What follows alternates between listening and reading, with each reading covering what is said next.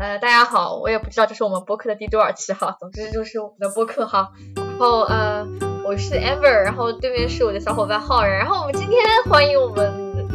浩然请来了一位特约嘉宾啊，浩然来介绍吧。嗯，这是我的朋友张静一，希望以后也能成为常驻嘉宾。好，尽力而为，尽力而为。我也希望能够多点呃多点机会过。对对对，因为之前我们都介绍过好多次自己了，我不知道金你愿意稍微介绍一下自己吗？嗯，好呀，我现在就是呃尚未全成为全职咨询师的一个咨询师哈，呃现在是有一个工作，然后呢是兼职在做咨询。呃，我在心理学方向的这个呃跟风浩然是同学，也是北师大的呃研究生毕业。呃，现在呢也是很努力在在往这个方向走哈，以后可能会考虑像像龚浩然一样成为这个专职的咨询师。当然，我们的私底下关系是很好的，所以 场面话也就少说一点，就先这样。呃，说起来其实稍稍多讲一点的话，我觉得还蛮有意思的，是因为静怡本科是北大的嘛，所以就其实他跟 Amber 一样，可以算算是半个校友吧，或者说就是校友。然后我跟静音又是校友，就感觉这关系其实还挺微妙的。校友的校友也是我的校友。对对对，就是呃，哦对，那个浩然应该跟你讲过哈，就是我我的硕士是在北大念的，对，所以我们也算校友，就是大家其实都是个校友三角。然后 Amber 来讲讲今天我们要谈的主题。啊，好的，今天呢我们主题可能是就是呃，我之前预预告里有写，就是我们现在直播的主题是呃，我们该如何安慰受到挫折的朋友？呃，这个话题其实。呃，我想，呃，也许看话题，也许有人会觉得说，这玩意儿还需要讨论，这玩意儿还需要练。我们不是从很小的时候就开始学习，或者说自然的知道怎么去安慰他人嘛？但是其实我会在私信里面，嗯，或者说也有遇到一些呃具体的情况，会发现其实大家在这方面其实好像还是有一些疑问的，或者说当朋友在你面前哭的崩溃的时候，好多人其实都有一点手足无措，不知道该怎么办。所以我们今天就把这个话题，也许。也许是每个人觉得自己都知道的，但我们也许拿过来从我们咨询师的角度来谈一谈这个部分。对，其实当时想到这个话题的时候，我我反正第一想法，我是觉得其实就遇到的挫折跟挫折其实性质还挺不一样的。比如像如果从临床的角度来讲，那如如果是在咨询里边，咱们肯定是要先评估他遇到的事儿有多大嘛，是是一个可能一般性的一些，还是其实很严重到一个可能到创伤了或者怎样的。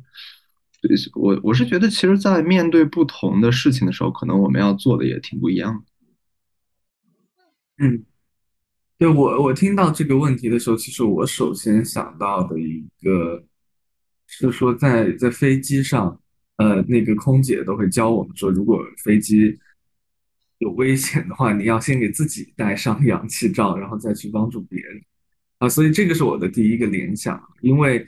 呃，这个朋友跟我们这个远近关系哈，如果近到一定的程度的话，有可能就是说他他的那个挫折，某种程度上也是我们自己的挫折。那么这个时候可能就会存在一个要先给自己戴好氧气面罩，再去呃进而才能够去帮助到别人的这样的一个问题。这个是我首先想到的。对，是，就有有的时候，其实我们在安慰别人之前，我们要首先让自己，其实也是一个相对，呃，就不能不能我们自己也慌了阵脚一样的，好像就我们自己都没有办法去确保好自己的状态。就是首先我们得自己，呃，情绪是相对稳定的，然后是比较有力量的，才能够比较好的去支持和安慰到别人。哎，我注意到刚刚静怡说了一句话，我又有点好奇，这个话能展开说说吗？就是。朋友的挫折有时候也是我们的挫折，这个部分。嗯，就因为我可能在我的呃这个概念当中哈，我会觉得朋友还是挺宽泛的一个概念。呃，也许就是说有有的这个朋友的话，就是说我们跟他更多的是这种情感上的关系，呃，或者说只是说吃喝玩乐哈，或者说是呃娱乐的这种朋友。对，但是我也我也感觉到哈，呃，其实而且也其实会见过有有一些朋友会本身就有那种，比方说我们有共同的梦想啊，呃，有共同的愿景啊，那么或者说是甚至说有共同的这个，呃，本身就有一些共同的利益关系哈，好比说我跟我跟封浩然，其实我们，呃，如果说 在法律意义上，我们共同有一个工作室哈，尽管说好像没有很上心的在运营它啊。那其实我，但另一层拿我们俩来举例子的话，就好比说我们俩都有这种成为一个呃还比较不错的哈，能够去助人的这个助人者这样的一个愿景。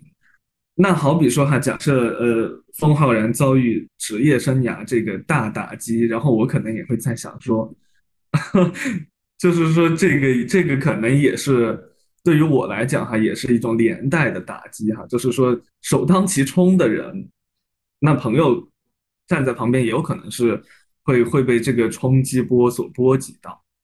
啊，当然也许不处在这个位置哈，那好比说我跟我高中关系很好的朋友的话，也许。这样的效应就会少一点因为我们这个领域呀、这个愿景啊什么的会差的比较多，那可能更多的确实是这种纯粹的情感上的链接。其实想顺着刚刚静一提到的，我我有想到一个概念，就好像之前我们在做播客的时候也谈到过，就同命人理论嘛，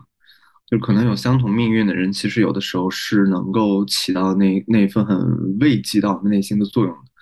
所以其实我是在想的是，就像刚刚金一所提到的，可能。呃，一件事发生在那儿，那个掀起来的波澜是可能会同时波及到你和来向你寻求安抚的那个朋友的。可能可能你们同时在受到同同一件事情的波及，也有可能是他遇到的是他自己生活里边的事儿，然后你你是在这件事情里边，呃，没有怎么受到牵连的。那那我是觉得这个时候，其实我们。呃，虽然好像有不同，但其实我们能够从不同的侧面是是也都可以做一些事情的。比如像如果我们是在一个相对旁观的位置上，就没有太受到波及，那我们也许是会更有，就我们有自己的那份稳定性，因为这件事情没有影响到我们，可能我们的那种稳定也好，那种支持也好，会力度更大，嗯，能够更好的去安安慰到他。但是如果我们同样在这个波及里边，其实不代表我们就好像真的没有。什么可以做的了？因为我们是同样命运的人，可能我们在同样的事情里边，那那种天然的，好像哦，我们是一起的，我们在共同面对一件事情的那种感觉，有的时候也是很能够安慰到人的。比如像有一些团体嘛，那些呃，尤尤其是呃，从小的来讲，那种那种什么什么进入高校以后的适应性的问题，那种什么适应团体，然后再到大一点的那种那种丧亲的那种。什么呃丧偶的团体啊，或者或者什么亲人离世那种特别大的团体，其实它都是有共同命运的人组在一起的。他们虽然并不能够完全一个很有力量的局外人去帮助到你，但是那种共同命运的那种慰藉感本身也是很有意义的。它会让我想到，其实你们在说的是，就是当呃我们把这个问题就是看啊，就是说首先我们也许要先去看我们和这个朋友的位置，就是。当我们看到有一个朋友他很伤心的时候，他在我面前他遇到了挫折，我们需要去安慰他的时候，我们可能需要先去先去想一想哈，那个时候也许你脑子里一团浆糊的时候，你可以先想一想，哎，这个朋友跟我之间我们到底是一个怎么样的位置啊？我们是不是都在受这个事情的影响，还是说其实我是在一个旁观者的位置？就这两种不同的位置，其实我们去说的话，去表达的语言会不一样。嗯，因为也许呃你在那个同命运的人的时候，你去说一些话的时候，对方可能更容易的去认为，也许你是真诚的，或者说他就是可能会去理解说，哎，你也在经历这个部分，所以你说的话他是能够去听的。但如果是你旁观者的角度的话，其实有时候去强行安慰，可能会被认为说，哎，你这又没发生在你身上，你说的倒是轻巧之类的。当然，这是我我我。一个随便想的部分哈，是，所以所以我觉得其实顺着你刚刚所提到的，它，我觉得它背后的本质其实，呃，我不确定，我现在我现在想到的其实涉及的问题还蛮多的。首先你说涉及的那个事件本身是一件小事儿，还是其实是一件大事，大到像创伤一样的？包括像求求安慰的那个人本身，呃，你你说如果从啊稍微扯远一点，但是也挺关联的，你从动力学的那个人格的发展水平来讲。如果他是一个相对神经症一样的，那其实他的内心是有那份安全基地在的。可能你安抚两句，能够唤醒他的那种内心那种力量，其实很好就能安慰到。如果他其实内心本来就很缺失那种安全的基地，你说再多句，可能只会加重他的无力感。呃，我觉得背后其实涉及到的方面还是蛮多的。然后，对哦，对我我是感觉哈，这个当中的呃情景真的是很微妙啊。就比方说，呃，我想我刚才想到一个具体的场景，好，呃，就好像我们不久前才经历的那个毕业论文啊，可能说，假设我跟我的朋友论文，他他论文尤其难产哈，我可能稍稍有点难产，那么这个时候就是出现这种情况，显然我们是有这种连带关系的哈，但是这个情况有可能在一瞬间发生逆转，那比方说突然答辩了。啊，那我尽管说有点难产，我还是通过了。但是我的朋友他真的就没有通过，这个时候就确实像这样的情况会比较难以去处理啊。呃，所以，所以我我会觉得，像一旦是把它落到具体的事情上的话，真的还是挺复杂的。嗯，有的时候也没有那么的好办哈，甚至有可能会好心办坏事。你你想在这种情况下怎么能够去安慰，确实是很困难。哎，我想场景很多哈，就是我在想，也许我们可以假设几个场景，就是拎出来，就是大家觉得一般普遍，也许会遇到一些的，但是又觉得比较难处理的这个场景，我们拎几个出来，因为也许呃不去细化场景，可能大家我们就确实比较不好讨论哈。呃，我在想，其实比较常见的也许几个场景，我觉得首先可能第一个会遇到的是，或者说大家比较难处理，但对我们咨询师来讲，我们是有一定处理经验的。比如说一个朋友跟我讲，他不想活了，他觉得活着好累啊，他觉得。呃，也许他或者说他，你注意到他有一些自残的一些行为了，那些时候我们可以去说些什么，或者说作为一个普通的朋友，或者说作为一个身边的朋友，我知道了这些，或者说他主动来跟我说这个的时候，我该怎么去面对？因为我知道很多人在听到这样的话的时候，第一反应是吓得不行，就不知道该怎么办。哦，对这个这个例子感觉举的真特别的好，而且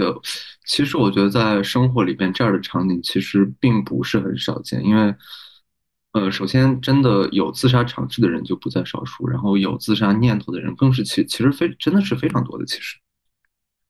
然后呃，我不知道你们是怎么去想，反正我觉得肯定第一步的话是要先要先评估一下危机的，就是他在一个怎样的一个危机的状态里边。呃这点其实我觉得也可以在这里当做一个科普去讲一讲，我觉得它也蛮重要的。嗯，首先可能有个迷思啊，就是有很多人确实还会认为说，讲出来就不算危机。一个人要真想死，他就不会跟所有人去讲，他就会默默去做。但但其实不是这样的。即便有一个人真的想自杀，有这方面的很切实的计划，他也是很有可能去跟周围人去说一说的，做一些道别也好，做一些。呃，好像告别一样的，然后所以你可以直接去问的，就是你可以直接问，比如像呃，梗概一点讲的话，危机其实我们可以视作有三个阶段，就是轻度、中度和重度。所谓的轻度的话，就是只有一些自杀的念头，嗯，就它可能是一些闪念；稍微重一点的，可能是一些很盘旋在脑海里的一些比较固着的念头，但这些都算是相对轻的，因为它没有明确的计划。然后等再重一点的话，他可能就会想更多了。就他可能想的就不光是那种，哎呦，我还不如死掉算了，或者说，哎呦，活得好累。他可能会想更多，比如像我该怎么死，我用什么样的方式去自杀，我甚至我在哪里死，我死了以后会发生什么，就会有越来越详细的计划去出现。然后在这些时候，其实我们会叫做中度的自杀危机，这个时候相对就会危险一点了。就这个时候是真真正正有比较强烈的危险在那里，就是。如果身边的朋友真的有到这一步，那是要积极建议他去就医的。然后最重最重的就是自杀尝试了，就是他真的有做过，只不过是，呃，比如像可能终止在那里了，或者说当时出现意外没有死成，那这个就是最严重的了。最好就立刻去陪他一起去医院，如果你可以的话，就是甚至建议都不要，就是就是可以的话就直接拉着他一起去医院，就是最好最好。对，其实。这种情况下，我觉得第一步就是要先去评估他到底在哪个阶段上。对我其实还还想补充另一个，呃，刚才方浩然讲到的迷思哈，我我想补充的另一个就是说，我们很多很多的这个研究以及这个实际的例子都表明，是说你跟一个想要自杀的人去谈论自杀，其实不仅不会呃提提升他这个自杀的风险，反而是会降低的。所以，我们其实不用害怕说要跟他，呃，要跟自己的朋友去谈论这件事情，因为我们跟他去谈论这件事情的话，呃，不一定能够对他造成多么大的这个帮助哈，但是一定不会说因为你去跟他谈这件事，他就变得更想要去做。对，而且其实有的时候，当我们能够去跟他谈的时候，是，呃，可以说其实是能够很好的慰藉到他的，因为就哪怕真的真的再绝望的人，那种人际间的支持与温暖，还是会让他感觉很欣慰。只要你表达出来，你在问，其实就会让他感觉到你是在关心他。有的时候，甚至这一点点的关心就足以把他拉回来了。是的。我想建一和浩然其实都讲了一些，嗯，我我其实我自己做视频也有去尝试去普及这样的部分，就是呃遇到自杀的有人要跟你谈论自杀，所以首先可能要要珍惜这个机会，这也许是你可以尝试拉住他的一个一个一个地方。当然也不用给自己太多的压力了，在这个过程中，你可以试着去跟他讨论这个部分。讨论是绝对不会说因为你的讨论，所以才让他采用了这个行为，就是这个部分一定程度上是能帮助他缓解的。对，然后哎，对，稍稍做一个补充，因为刚刚提到还有自伤的那个部分嘛，我觉得自伤跟自杀其实有一点点微妙的不同，就是如果你发现朋友有自伤的那个部分，呃，就是你你其实可以再去确认一下，因为呃有一些自伤的人，他们。呃，真的不是为了自杀，他们可能就是比如像情绪宣泄哈，或者好像那种找回一点掌控感。因为其实，在心理学里边，我们会说有一种说现象吧，就是叫叫一个呃隔离感，就好像我跟世界是有距离的。他们需要通过比如像割自己一刀或者刺自己一下，就是那种特别极端的那种痛感，然后帮助自己好像回到生活里一样。就有的时候是有这个功能在那里的，所以。自伤其实相对自杀那个确实会相对，呃，危机的程度会小一点，但是也有一些，他们可能就是像在做一些像自杀练习一样的，尤其是那种可能呃，就是那种拿刀割自己是在手腕附近的，尤其要注意，他可能其实是在做一种自杀的准备或者尝试，就这个也是可以问的，就是他自伤的目的，就他想要通过自伤达到的是什么？我觉得这个也是可以直接去问的。那也许我们可以做个 sample，就是啊，我来演一个要考虑自杀的一个人，然后你们也许可以演一个可以试图来安慰我的朋友。我们做一段 sample 给大家看一看，也许我们如果结合我们有咨询师的这个记忆啊，我们会怎么做这个事情？然后就是排位置哈，我们不是在直播给大家一个模拟咨询，我们只是直就是咨询，它可能不是这样的，我们只是也许一个更 relax 的情况下，我们会怎么去做这个谈话？嗯，你们俩谁来？啊，我大度的让给静怡。好，我第一天来就接呃就接了一个刚刚烤熟的山芋啊，完全是措手不及。对，就是。那我就我就那个尝试一下吧哈，大家就是就当看了一段那个。小红书啊，或者什么的就行了，也别太当真，不要不要这个有样学样哈，就是实际情况还是要实际去分析的，嗯，因为每一段关系确实都是很独特的啊，嗯，我我我们在这边演示的呢，可能是一种非常大而化之的一种一种一种情况，啊，至于说实际的情况的话，大家要也要是具体的去分析的，嗯，撑死就是一种借鉴意义。对对，就是其实也是给大家看，其实我们咨询师遇到自杀的，我们也是会紧张的，就是这也对我们来讲也是一个神谕，我们也怕，所以你怕也是正常的。我们作为咨询师见多识广，我们都怕，何况是你呢？啊，OK，那那我开始这个部分哈，就是，嗯，静一有一件事，其实我我我觉得，唉，我我不知道跟谁说，但我我觉得也许也许。嗯，我可以跟你讲一讲，也许，嗯嗯，哦，就是，嗯，其实我最近觉得活着好累啊，就是，我不知道你有你有时候有没有这样的感觉？我们活着是为了什么呢？你觉得活着有意义吗？你怎么想的？你想跟我讨论这个问题？我最近就觉得，唉。我有时候都觉得，我每天好像就是在浪费粮食、浪费空气、浪费水、浪费资源。你说像我这样的人，哎，我最近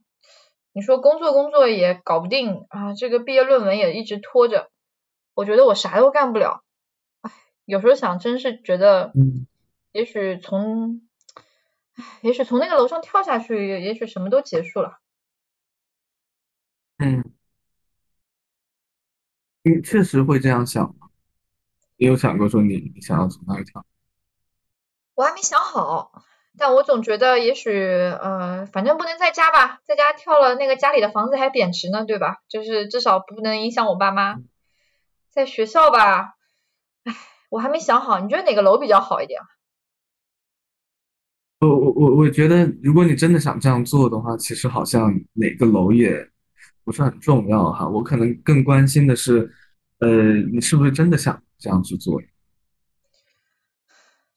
其实我前天晚上就是我那个论文有点有点卡着写不出来的时候，就是那个时候其实晚上两三点，那个时候你知道吗？就是寝室的其他舍友大家都已经睡了，然后只有我一个人在电脑前面坐着，那个时候。然后又特别特别安静，这个世界。那时候我真的觉得，我我写这个东西有意义吗？我我在那边半夜写这个东西，我产生了什么吗？但好像因为这个东西，我也写不出来，我也没什么天赋。我那时候真的，我就打开阳台的门，我就走出去了。但，我有点犹豫。我我觉得是不是我应该挑一个黄道吉日，挑一个合适的地方？其实我我我听你这样讲，我有点没想到啊，就确实要要不是你跟我说的话，我都没想到可能你会写论文的时候感觉到这么的难受。但其实我会觉得，呃，真的，我我会觉得其实，呃，平时还是能够在你身上哈。看到很多的那个让我感觉到会感觉很很好的那个部分，要是你真的去跳下去的话，我会觉得很我我不知道有多少人是像你这么想的，但你你这个部分我听了，我会觉得大概也是因为这个部分，所以我才觉得我只能把这个想法跟你说吧，就没有办法。讲出来到底是具体的什么？但如果你们是朋友的话，我相信其实你肯定可以去去讲到很多很多你们在一起好的那种记忆哈，以及他这个人对你有意义啊。哦，我回来了，你们能听到我吗？哎，OK，现在可以。OK，就是你你们的朋友回来。好的，我虽然刚刚断了哈，我想静音其实刚刚也展现了一些一些部分，大家能看到其实里面有情感的流动在那里。而不是一味的在劝我啊，说啊你不要这样，你不不要这样，不要这样，而是他在展现一些情感的力量，在试着把我留下来。我觉得那个部分我听到的时候，我觉得我作为那一端听到的状况，我我会觉得那是会让我有留恋的，也会觉得那是心里会动一下的部分。嗯嗯，对我我稍稍的去回顾一下哈，呃，因为确实我我我跟 Amber 之前。并不认识哈，但是我想我基本的一个一个观念呢，就是说，就像刚才那个浩然讲的哈，首先可能要，呃，你你不用说评价它到底是什么低中高的风险啊，其实凭直觉也可以感觉出来说，啊，我对面在跟我讲这个人他到底有多大的这个呃意愿和这个决心要要去自杀了哈，嗯。比方说，只是说去阳台上看了一下哈，当然我们不能说它特别特别低哈，但显然也没有呃高到一个说，可能如果你给他劝不好的话，你可能明天就很难见到他，也没有到这样的一个程度啊。但另外呢，就是说我我会感觉哈，在这种时刻哈，尤其是你们是朋友关系的话，很重要的是。呃，是通过你们的这个关系哈，或者说就像刚才讲到这个情感链接的这些部分，呃，能够能够把它去，呃，让他有所这个回心转意哈，或者说让他能够对增加他对于这个活的这个部分的这个念头这个意愿，而不是说进入到理性的一种辩论哈，就是说这个呃值得吗？到底值不值得哈？啊，这些问题其实。在这个时刻不是那么的紧要哈，但是这一点呢，确实呃会，我我觉得这一点其实很很重要，但是也没有那么容易去做到，因为其实，在这种紧张的时候，我们一紧张，其实理性的辩论当中去啊，呃，但是如果真的遇到这种事情的话，其实我我个人觉得哈，只要是没有危及到说，他马上就恨不得跳下去啊这种情况的话，最重要的是。要利用好，呃，这个朋友之间哈之间的这种关系啊，这种情感。对，刚刚顺着经顺着经刚刚提到的，就是让我突然想起来，当我们其实特别紧张的时候，就是那种就从神经的角度来讲，那种交感神经会特别兴奋在那里嘛，所以它其实很难让我们那么平和的去去看待或者怎样，就特别特别容易，好像就像大脑宕机一样的。所以也是一个小小的建议，就如果真的有朋友去找你们安慰，呃，就像是我们可以先自己稳定下来嘛。最简单的稳定的方式其实就是呼气了。呼气的时候，就让我们副交感兴奋，让身体慢下来的一个过程。你就哪怕其他的做不了，你就先给自己一小点时间，让自己呼气，然后让自己身体慢下来，让情绪跟着慢下来，然后再去再去想一想就可以了。然后，呃，其实其实我还挺想去稍微讲一下，因为我觉得刚刚感觉真真是咨询师的本能了。其实刚刚静一在做的时候，特别就呃几乎是完美的符合有一个，我记得是叫。阿吉尔五步吧，我好像之前还写过这篇文章，就是一个呃美国那边心理学会他们建议的，在如何去呃倾听安慰别人上面的一些小的建议和指导。就刚刚静一其实就基本就按照那个步骤去做的，就他会说第一步的话就是评估，你要先去确定你的朋友在怎样的困扰中，是就是心情不好，所谈到的很多的就是关于危机的那个部分。然后还有第二个部分叫做倾听，呃，listening，就是他他其实，呃，我记得他的原话说的是非评判性的倾听，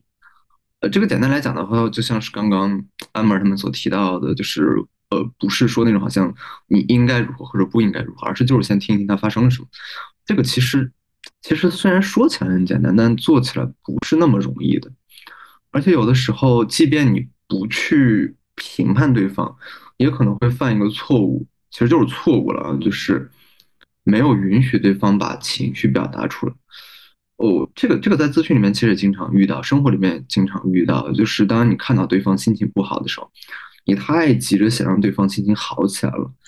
但其实你可以稍微让对方就是在那个情绪里面稍微待一会儿。你可以想象，就是你可以设想，如果是你自己，无论是你在难过还是在生气，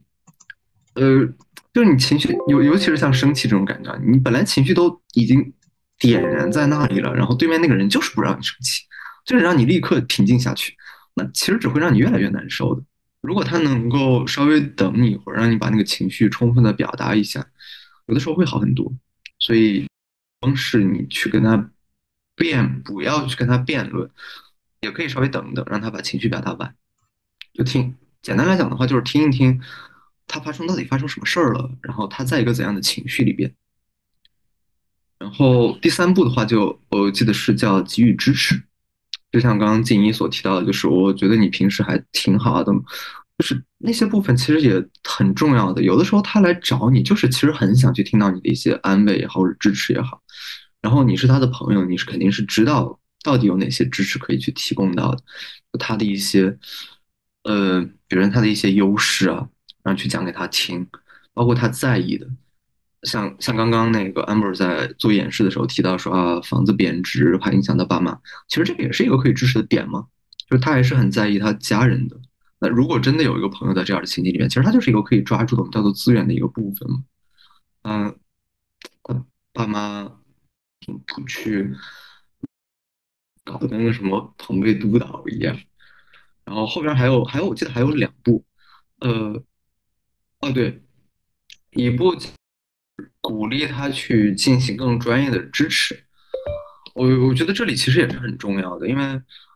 包括像无论是在咨询还是在生活里边，其实我们都很需要明白的一点是，有些事情我们可以做到，但有些事情其实它确实的超出了我们的能力的范畴。如果这个时候你还强行的把那个担子揽在自己的身上，有的时候是会事与愿违的。不仅可能事情得不到帮助，而且会把你自己好像搞得很累。你其实需要去明白这一点，就是哪些事你可以做，哪些你确实做不了。你可以很坦率的把这份讲出来，就不是因为我要抛弃掉你，所以这样讲，而是因为我想要帮你，我在意你，我在意你。但是因为我能力有限，所以我希望你能够寻求更专业的帮助。在朋友真的遇到困难的时候，你可以其实你一定是心里有底的，就是这个到底是你可以去陪陪他的，还是说这个问题真的真的很大，我我真的做不了什么，或者是做的有限的。而能够自己能够做的，就是跟他去回顾曾经的那些来，就是我记得是那个案件五步里，呃，五步法最后一步，去寻找曾经他是如何做到的。就这个在生活里面特别有用的一个小技巧，就是他现在遇到的风险，以前应该也是，呃，就大概率来讲，并不是他第一次遇到的。哪怕那个完完全全的这个场景他是第一次遇到，但那些可能相似的是他有遇到的，比如像论文，可能他。他刚上本科，可能这是他第一次写论文，他以前没遇到过这样的事儿，但可能有性质相似的，比如像写论文，它本质跟完成作业是有点像的。那以前有没有那种什么完成作业没完成了的时候呢？啊，那些时候他是怎么去帮助到自己，至少活到现在了，没有被当时那个风险打败在那里？就去找那些他曾经相似的困扰是如何度过来的，就是我们可以去跟朋友一起做的事儿。这其实就是我们在平时在安慰朋友的时候。切实可以做的这些步骤，是真的可以做的。我看你们有没有什么要补充？就刚刚我想的主要就是这些了。对我我会觉得，如果真的有朋友去提到这样的话题的话，确实是很很难的啊。就是呃，因为因为面对这个死亡这样的话题，总是很严肃，然后搞得自己也是很很紧张的。然后其实我觉得一种呃。非常，呃，可能人皆有这个心态吧。就是假设在刚才那种情境是真的的话，会有一种感觉，是说，如果我没有做好的话，如果如果他最后还是去那个真的去自杀了的话，就是会自己会有很强的内疚。呃，所以这样的种种的这个因素就会导致哈这样的事情就是很去做。所以其实大家是。尽力而为，我觉得，嗯，刚才讲的那一个呃点其实也很重要，就是说，真的是尽力而为。那如果说是，呃，尽力都很难去做到的事情，那就要考虑说是要找外援啊，比方说尽可能的把他带到医院啊，带到呃，甚至说就近带到学校的心理中心啊，也是很好。对。哎，说到这个，其实我刚刚想到一个确实沉重一点的一个话题，呃，因为就是跟那种可能真的特别大的挫挫折，比如像呃绝症，可能朋友或者家人得绝症，而且是真的可能就在势不可为的那个阶段了。那那个时候，其实我们能做的就是非常非常有限的。就所谓临终关怀的那个部分，然后这个部分有很多很多的呃理论也好，或者很多的人想要去，就是去去找出来，在这个时候我们彼此可以做些什么是最重要的，而其实都会去强调的一点是，在这个时候，无论是患者本身的那种那种那种难受就不谈了，作为身边的人，其实情感也是很复杂的。就真的，真的，其实会有一种感觉，就像是他为什么说的直白一点，他为什么还在这里？也许能够痛快一了百了，也许对彼此都是好的，在在那儿还在那里，其实对彼此都很折磨。就这个这个感觉，有的时候很残忍，但它确实是有的。所以有的时候我们就是在量力而为，有一些那那种确实很很难承受的痛苦，有的时候就是会在某些时刻摧毁掉我们。我们不必为此太过自责，因为这就是我们作为人类，就是有有有极限在那里的。我们不可能像一个圣人一样的每一分每一秒都那么的充满关怀去帮助到对方，所以我们也可以接受自己的那份无力感，然后接受自己有的时候会被那些负面情绪压垮，然后接受它、认同它，才能够让我们有机会从那些情绪里面再走出来，再去做我们力所能及的事情。接受自己的那些无力感，有的时候也特别特别重要。对我我我会觉得，嗯，就我们今天这个主题哈，如果讲的宽泛一点啊，就是不，呃，即使说不是涉及死亡的话，呃，当我们处在一个想要帮助别人的这个位置上的时候，往往会引发一些意料之外的情感。比方说我们俗语讲的“怒其不争，对吧？或者说恨铁不成钢，哈，大家就会发现这个情感悄悄的转，呃，可能一开始是一种关怀，一种那个，呃，希望帮助的，呃，出发点，到最后呢，就变成一些，呃，其他的情感。这个现象其实也是很正常，呃，所以我们会讲说，在这个朋友也好哈，或者说更亲近的人。大家相互之间呢，呃，还是呃一个老生常谈的词哈，我相信你们在这一定谈到过，就是说这个边界感的问题，其实仍然是很重要的。呃，在无论多大的事情哈，即使是说这个家人的呃生死哈这么大的事情，那最终也是说，还是他自己是那个首要的哈，要去面对这样的挑战，就是是那个人他自己。需要付出最大的努力哈，承担最大的责任去度过这一切，而不是说你要去把它给拖出来。呃，如果说是两个人融合的太近啊，那就就其实呃很很容易出现的一个情况，就是像我们刚才讲的那样哈，可能就是说他人家就是呃不讲生死这种事儿哈，就是日常的那种关系哈，我们就讲说这个。呃，好闺蜜之间那个其中一个找了一个渣男哈，你就怎么也劝不了分手。然后呢，人家的屁股坐在那儿坐的死死的，你就非想把他给拉走哈。到最后就是说，反而会是引起你们俩之间很重要的这种矛盾。其实像这样的一个情况哈，呃，最终我们其实是一个很一个困难的地方，往往有可能会是说那个边界的问题。你们俩关系再近，有的事儿还是他自己的，对吧？他非要找什么样的男朋友，这件事情就可能是我们要 认识到哈，呃，确实自己能够影响力有限，然后也是，呃，也是它非常私密的一个领域，可能从边界的角度来讲，也是呃，不宜太多的去想要去干涉这个。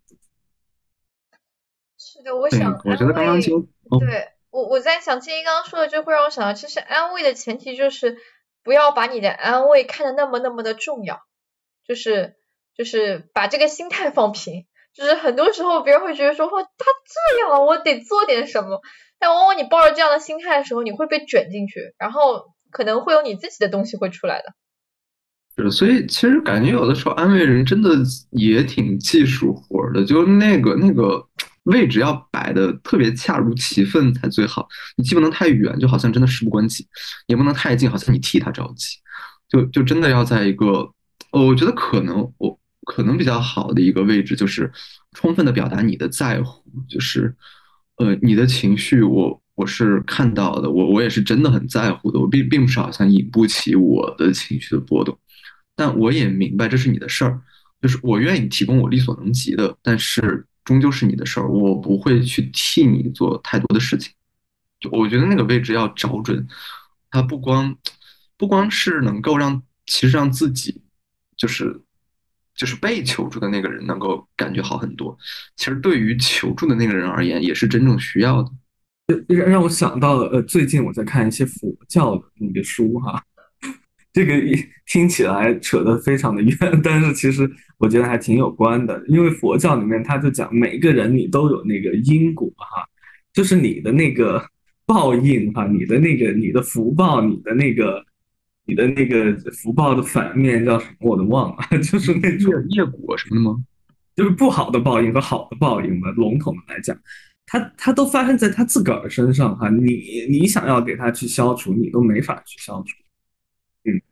确实很有这种感觉哈，就就是说，因为每个人，我我们去想，每个人有自己的漫长的人生经历哈，呃，尤其是朋友的这个角色的话，我们一定是中途相见的。然后呢，我们认识之前，每个人有各自的那个更加漫长的人生的经历啊，他们有他他们自己的这个呃父母啊，有小时候这个生生长的环境啊，有。更早的晚伴啊，所以说这个这个一个人的一个我们讲价值观哈，或者说这个思维方式等等，一定是跟自己有很大的不同的。有的有的事情真的是他他自己就是想不明白，那你没没办法帮他去明白。反过来也是一样哈，我们自己有的事儿想不明白，别人怎么劝也劝不过来啊，这些都是呃所谓的就是注定要自己去承受的一些事情。所以真的是这样的责任，如果我们揽在自己身上的话，也会也会很累哈，而且很难会有这个效果。嗯，我觉得其实刚刚刚刚在讲这个时候，我觉得就是用用咨询里面有句话，也可以特别好的去去呃总结一下，就是助人自助。我觉得它不光可以用作咨询的一个要点吧，我觉得其实在帮助朋友的时候，我们也也需要心里明白这个事情，就是我们是在助人自助，就是我们永远都不可能真的好像替他们去做什么事情。是啊，我在想，就是真的是那个立场真的是不太好把握。我们做咨询师的时候，有时候找那个位置也要找半天，就是非常不好找那个点。就是特别是你要跟这个人又适度的共情，又不会自己过度的卷入，而又不会让他觉得你特别的远。对，我觉得在朋友的相处里边，可能比咨询师要有，其实有很大优势的一点就是，呃，你朋友发生的事儿，你的任何的情绪，其实不需要你好像，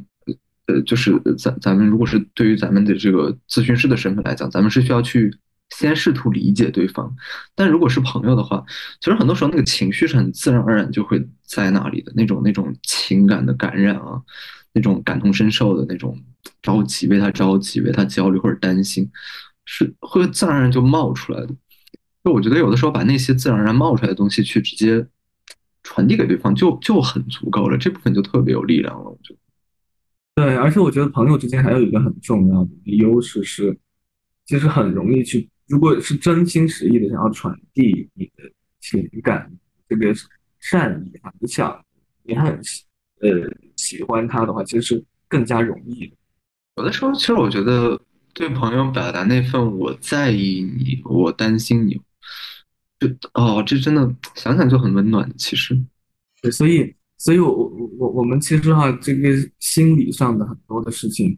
呃，包括心理咨询当中的一些原理，觉得它呃像是一种沟通的一些很多的部分哈，应该这样来讲，都是说是一些沟通的原则，呃。它很像是一种架构哈，就好比说是那个，呃，修的那个楼的那种钢筋的那个部分，是是种原则性的东西，呃，但是在这个朋友关系当中呢，我会觉得有很多那个肉的部分，就是说那种更加实在的部分，因为你只有钢筋的话，就没有办法把这个楼给修起来，而。而其实这个朋友关系当中本身就具有很有价值的这种很丰满的哈，也也很容易有这种能量，呃，很很温暖的这种元素出现部分。所以大家其实也不需要想说我要做的像一个呃，好像咨询师一样。其实呃各有各的方法，在这种情感的层面上，如何能够去传递自己这种在意、温暖感。有的时候，我觉得你想那朋友遇到事儿了，他没找别人去找你，本身已经在说明他是很在意你的了。然后你把这种我也同样很在意你也传达过去，其实就就很棒。OK，然后因为时间的关系，然后我们今天这个也差不多就要聊到这里了。对，就今天很抱歉，因为网络的问题模拟，但我觉得今天这个话题本身对于大家是非常具有实用意义的。是，我觉得可能相较于以前的很多期，它都。呃，坦率讲，我在想这一期与其像聊天，有点像一种科普讲座。其实，因为它确实谈了很多挺具有实操性的一些东西的。对，我们还做了 test 呢，这都像我们在上一个咨询的工作坊，还有老师来带我们练。嗯，对，下一下一次如果我再来的话，有这种呃惊喜哈。所谓的惊喜，可能需要提前跟我讲一下。对，这这也是我完全不知道的。对，我们这个反正就是就是就是就是我们没有咨询师身份，我们也没有什么什么，我们就只是给大家做一个演示哈。当然，这静怡也说了哈，这只是我们因为每个人的情况千变万化，我们也只是做一个非常粗糙的一个练习。但其实我们我觉得在跟人的沟通和关系中，或者说帮助朋友中，里面最重要的还是那个真诚的部分，就是那个你真诚的部分，对方是能够去感受到的，而不是说说呃，你你你希望就是，当然我理解很多人是有急迫的心情，希望他能够活下来，或者说希望他可以过去，或者说能够克服这个焦虑，但有的人就是做不到，你愿意陪他在那边，就是跟他支持他这个部分，这种真诚的部分就很重要，而不是觉得啊，一定程度上你希望他快点过去，其实也在代表你觉得他好烦。我觉得是这样的，就是有的时候可能我们很急迫，所以我们特别想去解决掉对方的困扰，但我觉得这个其实有点反掉了。我觉得最有效的不是说真的跟他讨论出来一个方式，呃，在某些时候，你把你的那种急迫的感受能够传达出去，就那个情绪，而非而非理性的认知，有的时候会更重要。我有一个小问题哈，就是这会让我联，当然我不说这个公咨询那些，这会让我想到我最近有遇到的一个来访，就是。他会老问我，就是说，哎，你觉得这个怎么解决？哎，我觉得这个解决方法是很重要的。哎，我觉得我们是不是应该思考一下怎么解决这个部分？哎，你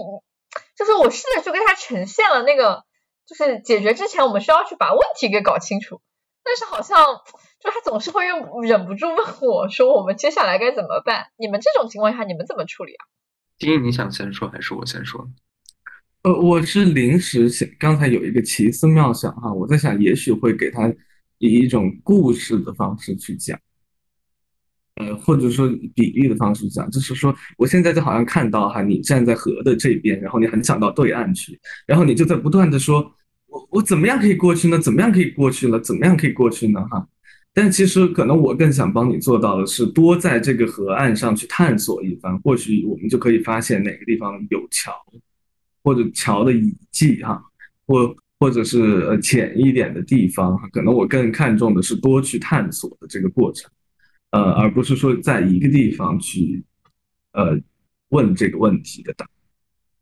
我我刚刚想法其实跟静怡蛮像的，只不过我没有想想那个河的例子。但但如果剽窃一下他河的这个想法的话，我觉得同时也可以做的是，可以可以试着后退一步，就是我们也去看一看。为什么要那么急迫的要过这条河？就是它对你来讲那个意义在哪里？我觉得这一步有的时候也是需要去看清楚的。我觉得在这个过程中，就是啊，当然这这个这个反正不提这个这个部分了。我觉得确实有很多人是很想要解决方案的，就是要解决方案这种急迫，我觉得就是那个时候你想劝他慢下来，其实还蛮难的。所以，我我能理解有的人的心态里面会有就觉得想觉得说帮这个朋友找出解法是非常重要的。我我真的相信有很大一部分人会是这样认为的，嗯。但是我想这部分人他确实很重要。对对，但我在想很多人可能会把那个解决方案或者说那个出路的部分，把现实意义的层面这这个部分可能会放在一个非常非常高的位置上。但其实我们在咨询当中的一些体验，包括我们自己的一些经历的体验，也许也会告诉我们，其实那个感受层面的部分，你去思考的那个部分，那个部分，那个也许它不改变现实，但是你那个精神层面的那个感受的部分，它其实也会带来很多变化，只是那个变化可能不是那么触手可及，或者是那么呃实体化，但是那个部分其实一样也会带来很多影响。对，就哎呃，我在想，就是也也作为在我们今天这个谈论的最后的一个反馈吧。嗯，就是我想想起来，是之前就我们经常会说说的文绉绉一点的话，什么我们要学会带着症状去生活，然后然后有一个可能比较烂的那个烂笑话，说什么有个人觉得自己特别不好，然后不知道该怎么办，然后去去做咨询，然后咨询了一段时间以后，特别开心的出来了，然后朋友问他说：“我看你这么开心，你把问题解决掉了吗？”他说：“没有，我开始享受这种解决不了问题的生活了，我知道自己就是很烂。”所以我觉得是这样，就是，呃，就还是借用刚刚那个河的例子，有的时候我们当然过河，有的时候确实很重要，但也许确实有的时候我们那么着急想过河，不光是因为我们希望过河，也有的时候是我们被那种焦虑裹挟了，就是我们太想过河了，那种焦虑引起了我们想要做什么，然后想用想用做什么的这种方式去解决掉那个焦虑，但这些时候其实我们。也许退后一步才是更好的解决焦虑或者说消解焦虑的方式，所以也许也许咨询的终极的目的并不是帮助你去过河，而是能够让你在无论过河还是不过河，你都能够比较平静的，而非被情绪裹挟的去去生活下去。对，就好像当我们站在这个河边的时候，就老想着怎么过去哈。也许当我们退回来的时候，我们发现这个其实是呼伦贝尔大草原，对吧？其实根本就是没必要过去。对，所以我在想，就是其实我们帮助别人的时候，我经常觉得，就只要跟人交往，其实都是在一面镜子，也一定程度上也是在照我们自己的。就是当你去想帮助别人的时候，如果你怀有，比如说你怀有说，哎，反正我也不能帮他解决，算了吧。或者说，哎呀，他怎么就这么简单，他就搞定不了呢？这种时候，你可以想一想你自己，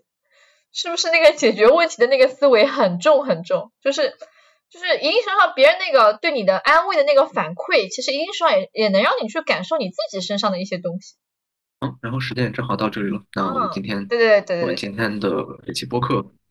啊。对，今天这期播客我们就到这里，谢谢我们的特别嘉宾郑一同学。虽然今天是我网络非常不争气的一期，然后也邀请你啊做了一个非常惊喜的扮演，但这个部分我想，嗯，只是一个 sample，给大家一个例子。啊，可能你的网络有点排外哈，他可能有点不高兴，有陌生人没有通知他就过了。下一次通知他一下。对，我下次跟他说一下，给他捎下好。那我们的直播又就那个这个直播课我们就到这里结束了。然后我是 Amber，对面是浩然，还有今天有我们的重要的小伙伴金一。然后呃，希望这一期能够给到大家一些启示，或者也许它不一定到帮助的程度，但是希望我们也能给大家提供一些思路。好的，那我们今天就到这里。好，拜拜。